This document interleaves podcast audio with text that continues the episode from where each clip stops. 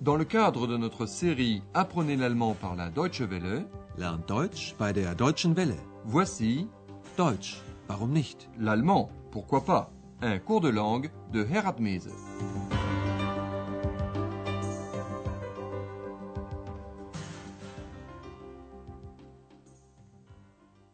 Chers amis auditeurs, voici notre 19e émission de la quatrième série du cours d'allemand. Nous allons entendre un reportage sur l'une des cinq nouvelles régions allemandes à l'Est, la Saxe-Anhalt, qui, après la réunification des deux États allemands, ont adhéré en 1990 à la République fédérale d'Allemagne. Il y a beaucoup à dire sur ce Land. C'est une région de contraste. D'un côté, des paysages magnifiques, comme le Harz, et un riche passé culturel, par exemple l'œuvre de Martin Luther. De l'autre côté, l'industrie chimique qui détruit l'environnement. Andreas a choisi ces trois aspects pour son reportage et c'est pourquoi nous avons intitulé cette leçon La Sachsen-Anhalt, Nature, Industrie, Religion. Sachsen-Anhalt, Natur, Industrie, Religion.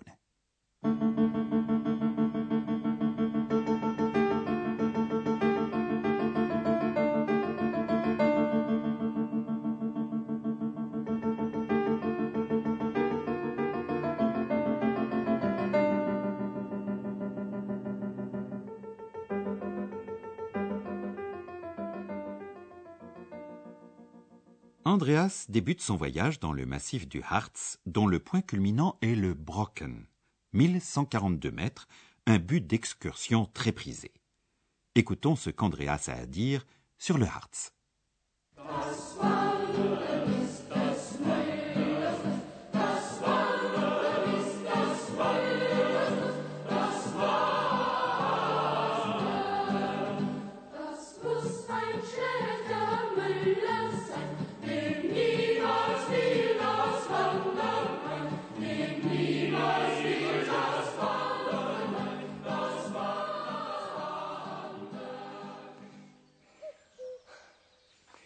Wie man weiß, wandern die Deutschen gern. Ich übrigens auch. Deshalb bin ich in den Harz gefahren, um endlich auf den Brocken zu steigen. Hier, mitten im Harz, war nämlich die deutsch-deutsche Grenze. Von 1952 bis Ende 1989 konnte man nicht auf den Brocken gehen. Alles gesperrt. Aber diese Zeit ist ja vorbei. L'air que vous avez entendu au début parlait de Müller, le Dupont allemand qui adore la randonnée. Cette chanson a été composée par Wilhelm Müller, né à Dessau, une ville de Saxe-Anhalt. Comme beaucoup d'Allemands, Andreas aime aussi, comme Wilhelm Müller, se promener, faire de la randonnée, wandern. Wie man weiß, wandern die Deutschen gern. Ich übrigens auch.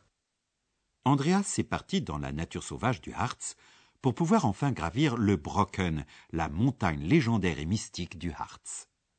Deshalb bin ich in den Harz gefahren, um endlich auf den Brocken zu steigen.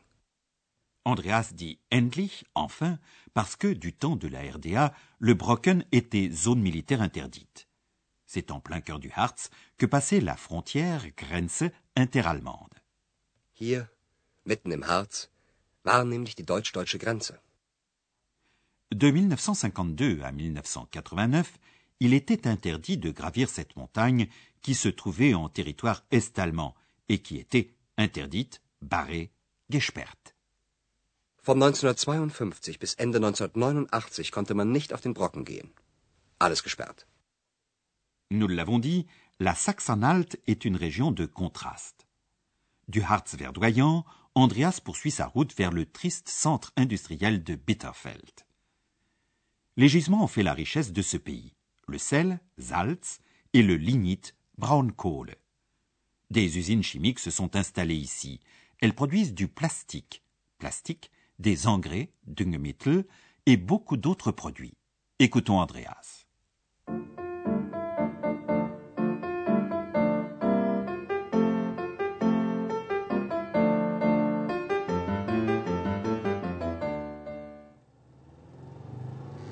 Fahre ich von Halle nach Bitterfeld. Der Boden hier ist sehr reich. Schon im Mittelalter wurde in Halle Salz abgebaut. Später kam der Abbau von Braunkohle dazu. Und heute? Obwohl ich die Fenster geschlossen habe, stinkt es. Noch 15 Kilometer bis Bitterfeld, aber man riecht schon die Chemieabgase. In und um Bitterfeld war das Chemiezentrum von Ostdeutschland. Plastik, Düngemittel, Kautschuk und anderes wurden hier hergestellt. 300.000 Menschen haben zu DDR-Zeiten hier gearbeitet. 1992 waren es nur noch 80.000. Aber die Chemieindustrie soll hier bleiben. Andreas se rend de Halle à Bitterfeld. Il dit Le sol ici est très riche. Der Boden hier ist sehr reich. Halle est appelée aussi la cité du sel, car au Moyen Âge, Mittelalter, on y exploitait déjà les gisements de sel. Schon im Mittelalter wurde in Halle Salz abgebaut. Pour sécher le sel, on avait besoin de chaleur, d'énergie. Dès le XIXe siècle, on s'est procuré cette énergie grâce au lignite. Andreas dit Plus tard, on a exploité aussi le lignite. Später kam der Abbau von Braunkohle dazu. À 15 km avant Bitterfeld, on peut sentir, riechen, les effluents, les gaz d'échappement du centre de la chimie dans l'est de l'Allemagne. Noch 15 Kilometer bis Bitterfeld. Aber man riecht schon die Chemieabgase. Parmi les nombreux produits fabriqués dans cette région, Andreas en cite trois. On a fabriqué ici du plastique, des engrais, du caoutchouc, etc. Plastik, Düngemittel, Kautschuk und anderes wurden hier hergestellt. Sous le régime de la RDA, jusqu'en 1989 donc, l'industrie chimique employait 300 000 personnes. En 1992, on n'en comptait plus que 80 000. 300.000 Menschen haben zu DDR-Zeiten hier gearbeitet. 1992 waren es nur noch 80.000. La disparition d'autant d'emplois repose sur deux raisons. D'une part, la production n'était pas basée sur la rentabilité en RDA. Et secondement, et c'est plus grave, l'industrie polluait tout, l'air, le sol et l'eau de la région. Les résidus, Abfälle toxiques, issus de la production, ont été simplement enfouis dans le sol ou déversés dans les rivières. Écoutons Andreas.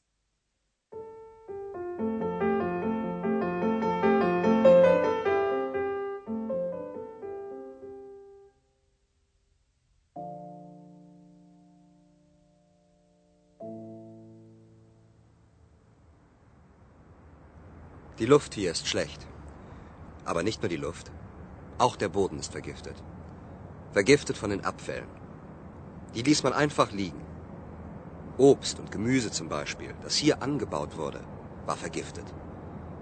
Die Menschen konnten es nicht mehr essen. Auch die Flüsse und Seen sind vergiftet. Und die Menschen wurden krank. In den letzten Jahren wurde die Luft wieder besser. Das Wasser ist schon klarer. Aber es wird noch lange dauern, bis man hier wieder gesund leben kann. L'air et le sol des environs de Bitterfeld sont pollués, intoxiqués, vergiftet. Die Luft hier ist schlecht. Aber nicht nur die Luft. Auch der Boden ist vergiftet. L'origine de cette pollution sont les produits résiduels de l'industrie chimique. Andreas résume ainsi intoxiqués par les résidus. Vergiftet von den Abfällen. Les résidus ont été soit stockés sur les terrains des usines, soit déversés dans des trous laissés par l'exploitation du lignite à ciel ouvert. Andreas dit à propos des résidus, on les laissait simplement là où ils étaient. Die ließ man einfach liegen. C'est ainsi que les produits toxiques sont parvenus dans le sol et indirectement dans les produits alimentaires. Par exemple, les fruits et légumes cultivés ici. Obst und Gemüse zum Beispiel, das hier angebaut wurde, war vergiftet. Die Menschen konnten es nicht mehr essen. D'autres résidus ont été simplement déversés dans l'eau, dans les rivières et les lacs, et ainsi les hommes sont tombés malades. Auch die Flüsse und Seen sind vergiftet. Und die Menschen wurden krank. La région de Bitterfeld est toujours zone industrielle, mais on veille à ce que l'environnement ne soit plus autant pollué.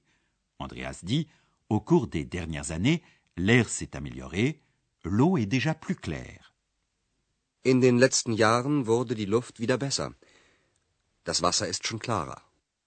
Andreas décrit la situation de manière réaliste. Mais il faudra encore longtemps avant qu'on puisse revivre sainement ici.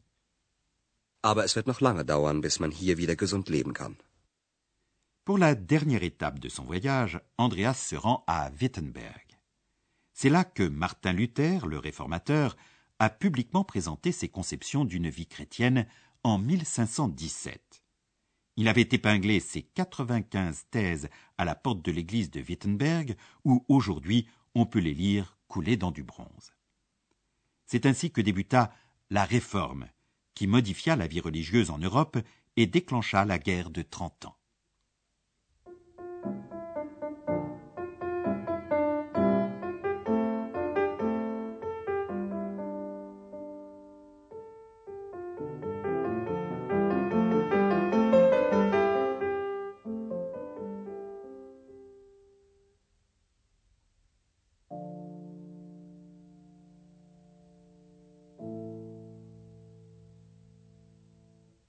En 1983, à l'occasion du 500e anniversaire de la naissance de Luther, une action courageuse a été organisée à Wittenberg.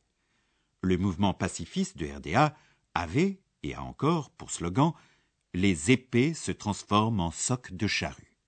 Avec une épée, Schwert, on tue. Avec des socs de charrue, Pflugscharen, on laboure le sol pour pouvoir y cultiver des céréales qui autorisent la vie. C'est ce qu'on fit symboliquement ce soir de 1983 à Wittenberg. Un forgeron, Schmidt de Wittenberg, mais écoutez ce qu'en dit un témoin qui, en 1983, a effectué le reportage de cette action.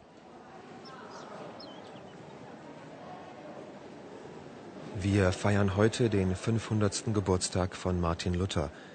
3000 junge Leute sind hier vor der Lutherkirche. In der Mitte ist ein Feuer aus Kohle. Ein Schmied aus Wittenberg geht in die Mitte zu dem Feuer. Er hat ein Schwert in der Hand. Er hält es hoch. Jetzt legt er es ins Feuer. Das Schwert glüht. Der Schmied schlägt auf das Eisen ein.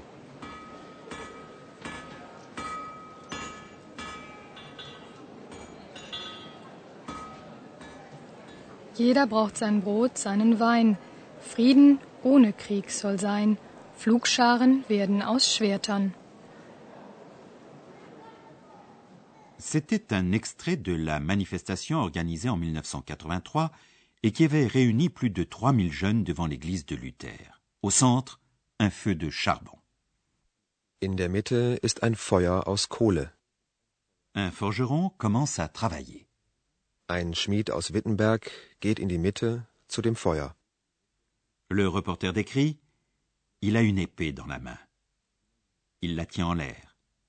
Maintenant, il la met dans le feu. Er hat ein Schwert in der Hand. Er hält es hoch. Jetzt legt er es ins Feuer. Dans le feu, l'épée se met à rougeoyer. Das Schwert glüht. Maintenant, le forgeron peut frapper le fer pour le déformer. Der Schmied schlägt auf das Eisen ein. Une femme l'accompagne en déclarant Chacun a besoin de son pain, de son vin. Que règne la paix sans guerre, que les épées deviennent socs de charrue. Jeder braucht sein Brot, seinen Wein. Frieden ohne Krieg soll sein. Flugscharen werden aus Schwertern. Ce mouvement protestataire organisé par l'Église protestante a été appelé Épée transformée en soc. Ce slogan a été imprimé sur des autocollants sous le régime de la RDA, mais il était interdit de le porter. Voilà, l'émission est finie pour aujourd'hui. La prochaine fois, nous vous parlerons du Brocken. À bientôt donc et auf Wiederhören. C'était Deutsch, warum nicht? L'allemand, pourquoi pas? Une production de la Deutsche Welle et de l'Institut Goethe de Munich.